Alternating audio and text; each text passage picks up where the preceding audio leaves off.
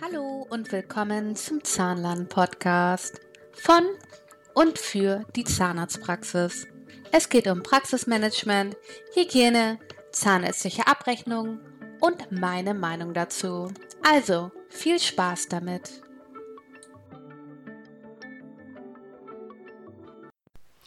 Hallo und willkommen zu einer neuen Folge von Steffis Zahnland Podcast. So, ich fange erstmal damit an. Wir haben äh, Ende November, wer immer das hört. ich äh, möchte mich bedanken. Ich habe fast 4000 Podcast-Hörer bis jetzt und bei ähm, elf Podcast-Folgen und ähm, fünf Monaten Arbeit sozusagen.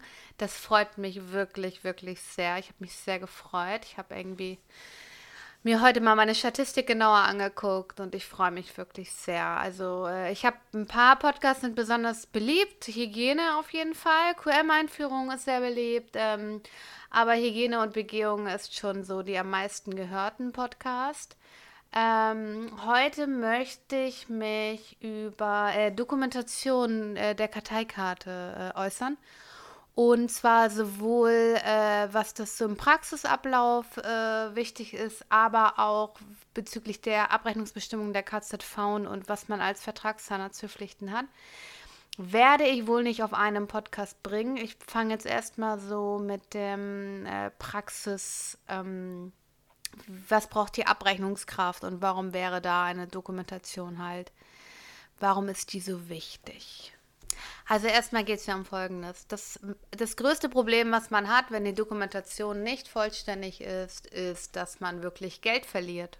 Und zwar eine Menge Kohle, wirklich. Also was ich, ich gehe als externe Abrechnungskraft in den Praxen und ähm, es ist sogar manchmal so, dass ich da abrechne und den Zahnarzt oder die Zahnärzte nicht zu Gesicht bekomme, weil die natürlich arbeitet. Das heißt, Rückfragen sind immer sehr, sehr schwer. Vor allen Dingen, wenn man als Externe da ist, ist halt das Problem, dass man erst Wochen später oder Tage später erst rückfragen kann und dann häufig auch viele Dinge nicht mehr so genau gewusst sind, ähm, sowohl von der Assistenz als auch vom behandelnden Zahnarzt oder Zahnärztin. Und da ist das Problem, dass halt wirklich viele, viele Dinge einfach nicht berechnet werden. Das Problem ist bei privat versicherten Patienten natürlich um einiges höher als bei gesetzlich versicherten Patienten. Das meiste, was wirklich vergessen wird, gerade bei, was häufig vergessen wird, ist Dokumentation von Röntgenbildern. Egal ob digital oder, oder, oder manuell, was ist das für ein Wort? Digital oder Oldschool Röntgenbilder. Mir fällt gerade der Name nicht ein. Herrlich. Also egal welche Form des Röntgens, ähm, die werden dann vergessen einzutragen, weil das äh, ne, die Röntgenräume sind dann gerne außerhalb oder es wird halt geröntgen, derzeit geht der Zahnarzt erstmal, macht was anderes und dadurch wird dann gerne versäumt, äh, das Röntgenbild einzutragen und auch abzurechnen. Und das übersieht man dann ganz häufig. Also, weil jeder, der abrechnet, guckt ja dann bei einem digitalen Röntgenbild nicht im View oder, oder in die Karteikarte und guckt, ob ein aktuelles Röntgenbild vorliegt. Ne? Ich gucke halt nur bei Implantation oder bei, bei, bei Extraktion oder bei Zahnersatzplanungen, ob ein aktuelles Röntgenbild da ist, weil das ja Voraussetzung ist für die Behandlung äh, dieser Geschichten oder für Parodontose-Behandlungen. Aber äh, ich mache das nicht als Standard. Ähm, also jede Ab bei einer, die Abrechnungskraft kann ja nicht wirklich jetzt auch noch prüfen, ob Röntgenbilder so gemacht werden, sondern das ist so Nummer eins, was sehr, sehr häufig verloren geht. Ne? Dann ähm, Vipre-Vorfüllungen, ähm, inwieweit eine BMF stattgefunden hat, äh, ob Kofferdamm gelegt wurde, also so diverse Dinge, wenn man das nicht weiß und dann kann man das auch nicht abrechnen. Natürlich gibt es Standardsachen. Jeder, der mal eine Assistenz war, weiß, wie bestimmte äh, Dinge ablaufen und kann natürlich entsprechend die, die Position einfügen. Das ist grundsätzlich nicht verkehrt, aber es, es, ich kenn, es gibt sogar Praxen, da wird nicht mal die Fläche, die Füllungsfläche äh, angegeben. Dann steht der F3. Und ähm, ja, oder Inlay gemacht und eingesetzt. Äh, und dann sehe ich im Fremdlabor ein dreiflächiges Keramik-Inlay und ich weiß trotzdem immer noch nicht die Flächen. Wie groß war denn das Inlay? Welche Flächen hatten das? Das sind echt abrechnungstechnische große, große Probleme, die auch sehr, sehr, sehr, sehr zeitaufwendig sind.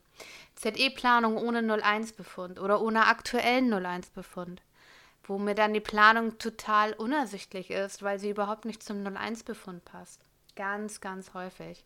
Also das ist dann so ein Rattenschwanz, der sich einfach durch alles durchzieht und alles ungenau wird. Dann werden HKPs 25 Mal geändert, weil dann doch der echte Befund irgendwann auffällt. Dann kommt eine Krone mehr, eine Krone weniger und Zahn muss mehr extrahiert werden.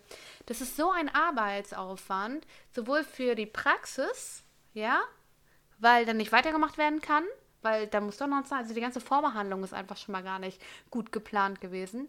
Als aber auch für die Abrechnungskraft, da muss nochmal geändert werden, muss alles zur Krankenkasse, da muss vielleicht der Patient nochmal beraten werden, dass es jetzt mehr oder weniger kostet.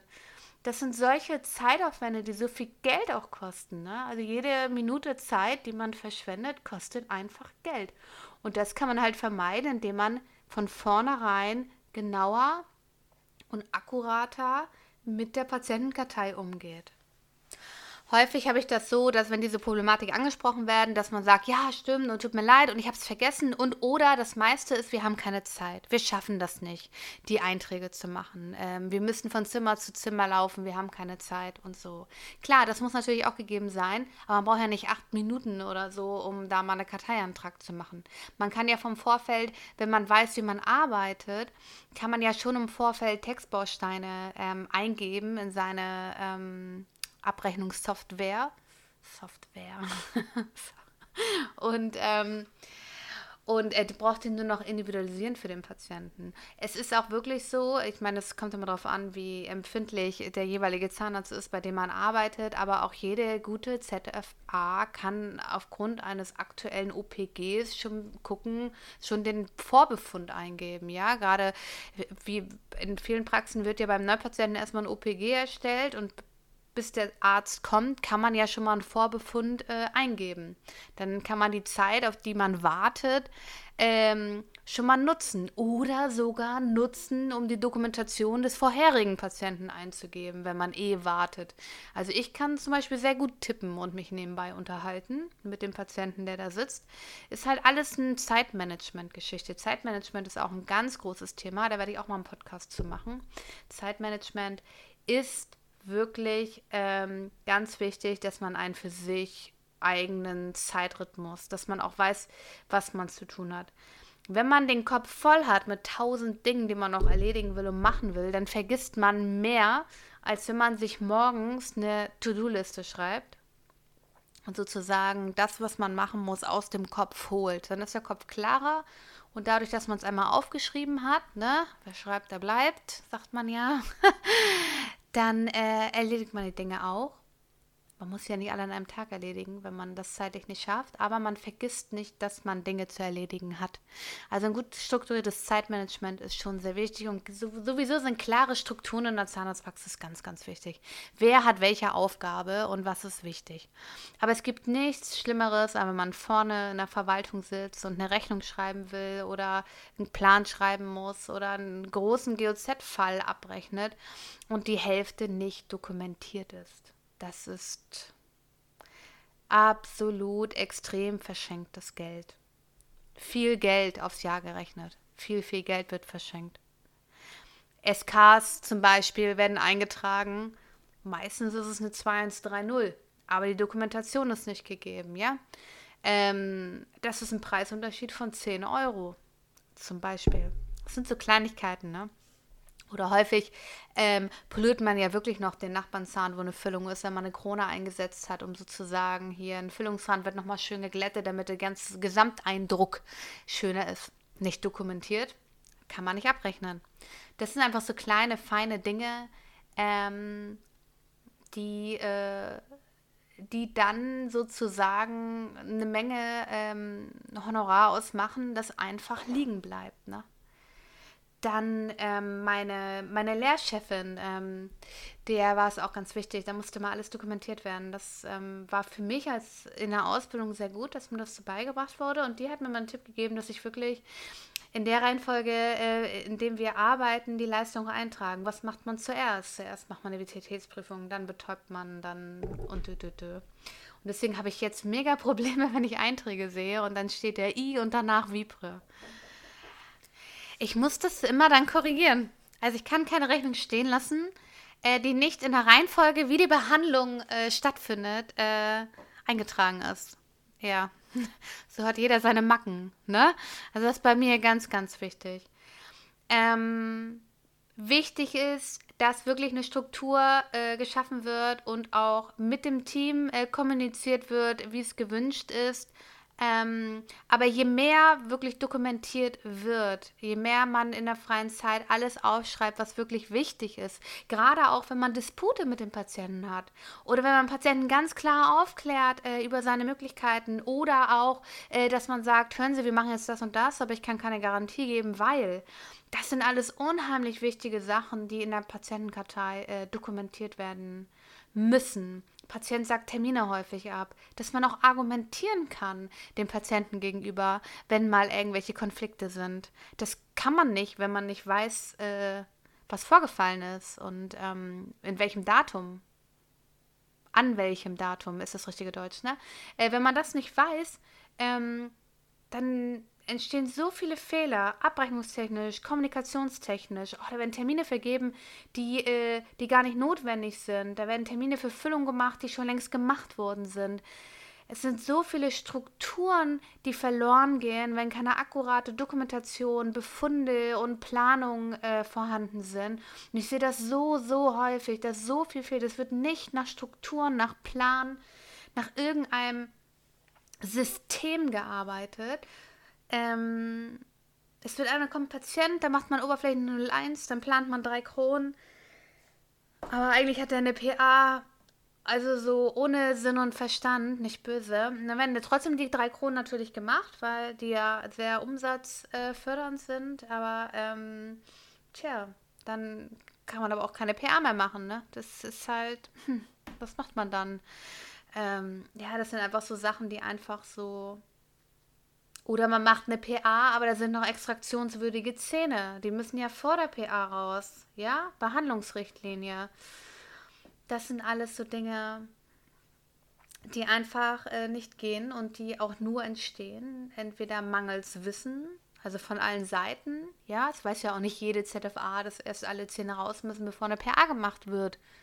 Ähm, das ist ja auch, ähm, auch mit Chefsache oder halt wenn man es weiß, kann man natürlich mit dem Zahnarzt das besprechen. Also das sind so Dinge, da fehlt auch auf jeden Fall die interne Kommunikation in der Praxis. Da muss ein System und Ganz viel. Also das ist auch mit ein Grund, warum wirklich ein Qualitätsmanagement unheimlich wichtig ist, aber das muss auch gelebt werden. Ne? Nicht einfach einen Ordner ein Regal stellen, uh, ich habe meine Rechtssicherheit getan. Ne? Man muss ja auch kein komplettes QM nach ISO machen, sondern einfach eine Struktur für die Praxis, damit kein Chaos, weniger Chaos, mehr System, damit man Freude hat am Arbeiten und damit es einfach auch läuft. Ne? Das ist auch das, was eingeplant wird, auch gemacht wird, dass da keine Überraschungen kommen, dass man sich vorbereiten kann auf den Patienten und dass die Abrechnungskraft auch auf dank der Dokumentation schöne Rechnungen für den Zahnarzt erstellen kann. Das ist halt das, worum es letztendlich geht. Ne? Also, man sollte sich wirklich Gedanken machen, ob die Struktur der Praxis ähm, so ist, dass wirklich sowohl Dokumentation als auch Behandlungsablauf als auch Abrechnungsmanagement so funktioniert, dass nicht dauernd Rückfragen kommen. Weil jede Zeit, die äh, verschwendet wird äh, für Rückfragen, kostet auch Geld. Ich meine, der Mitarbeiter kostet Geld und jede, jede Zeit, die der Mitarbeiter nutzt ähm, für Rückfragen, ähm, ist ja verschwendetes Geld, wenn von vornherein die Dokumentation stimmen würde. Ne? Genau. Ja, das war mein Podcast für heute. Nächstes Mal gehe ich auf die äh, wichtigsten Dokumentationen in, der BEMA ein äh, bezüglich hier ähm, Wirtschaftlichkeitsprüfung und so. Oder äh, Gutachterverfahren, was äh, wichtig ist. Das äh, heute war halt, warum es für die Abrechnung und für den Behandlungsablauf und für die Struktur wichtig ist, dass man so viel wie möglich dokumentiert. Und ähm, Nächstes Mal machen wir mal hier den Paragraphendschungel so ein bisschen. Und dann möchte ich noch einmal die Behandlungsrichtlinien durchgehen. Ich glaube, die kennen nämlich wenige. Ähm, da werde ich noch zu was sagen. Ich denke, das mal alles noch dieses Jahr. Und ab nächstem Jahr werde ich dann, ähm, ich glaube nicht sofort im Januar, aber irgendwann, wenn ich dann soweit bin, äh, meinen QM-Club ähm, anzupreisen sozusagen, wird dann auch mein QM-Podcast kommen, Schritt für Schritt. Und ähm, genau, die Damen und Herren, die dann im QM-Club sind, bekommen dann passend zum Podcast den entsprechenden Papierkram. Das ist so mein Gedankengang. Mal gucken, inwieweit, ob ich das so umsetze am Ende oder es doch ganz anders mache. Aber da werdet ihr noch viel von mir hören oder ihr werdet davon hören. Genau. Also, vielen Dank fürs Zuhören.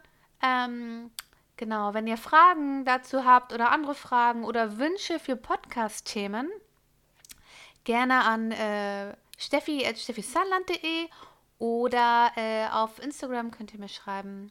Da heiße ich auch Steffi Sunland. Und ähm, ihr dürft mir da auch gerne folgen.